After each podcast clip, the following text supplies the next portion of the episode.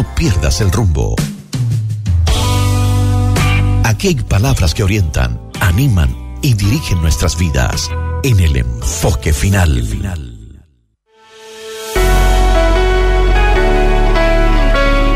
Se recordó el Día del Abogado en estos días. Y estas frases a continuación las encontré en un recopilado hecho por Fernando Martín. El abogado es la única persona que no necesita creer en ti para defenderte. Un buen abogado conoce la ley, un gran abogado conoce al juez. La defensa de un culpable no implica hacerlo inocente. Búscate un cura o un pastor para salvar tu alma, mas si quieres salvar tu cuerpo, búscate un abogado. Y así muchas otras frases más. Esta profesión es vital para la sociedad y es que el abogado tiene en la mano el poder cambiar la vida de las personas. Visto desde una perspectiva humana y social, casi ninguna profesión tiene ese poder. Pero también están los profesionales que no tienen en la mira el salvar a otros necesariamente, más bien el hundirlos. ¿Sabías que esa fue la actitud de un conocedor de las Sagradas Escrituras?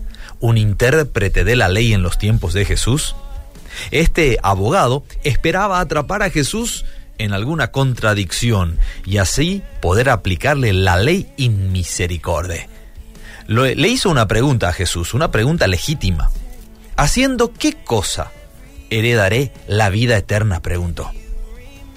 Y esta fue la respuesta que él mismo planteó en su conocimiento. Ama al Señor con todo tu corazón. Sí, con todo el corazón, el órgano central del cuerpo late aproximadamente 70 veces por minuto. Y con cada latido debemos amar y servir a nuestro Dios. Luego dijo, amarás al Señor también con toda tu alma. Claro, Dios sopló en el hombre aliento de vida, así que con cada aliento que respiramos debemos amar y servir. Con todas tus fuerzas también incluyó. Eso es estar dispuesto a utilizar las capacidades que Dios nos ha dado para la gloria de Él. Y con toda tu mente. Sí, nuestro cerebro, el centro de control del cuerpo, necesita ser controlada por su Espíritu Santo para amar al Señor. Y finalmente, ama a tu prójimo como a ti mismo. Mayormente, estamos más interesados en nosotros mismos que en atender al prójimo herido. Y fueron estas palabras las que el abogado no esperaba recibir en retruque.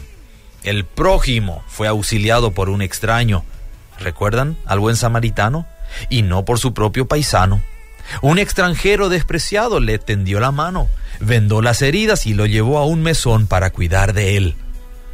Es nuestro el llamado de obrar misericordia al prójimo de ayudar de cualquier forma al que necesita sin mirar a quién. Así que la misma respuesta de Jesús para nosotros hoy. Ve tú y haz lo mismo.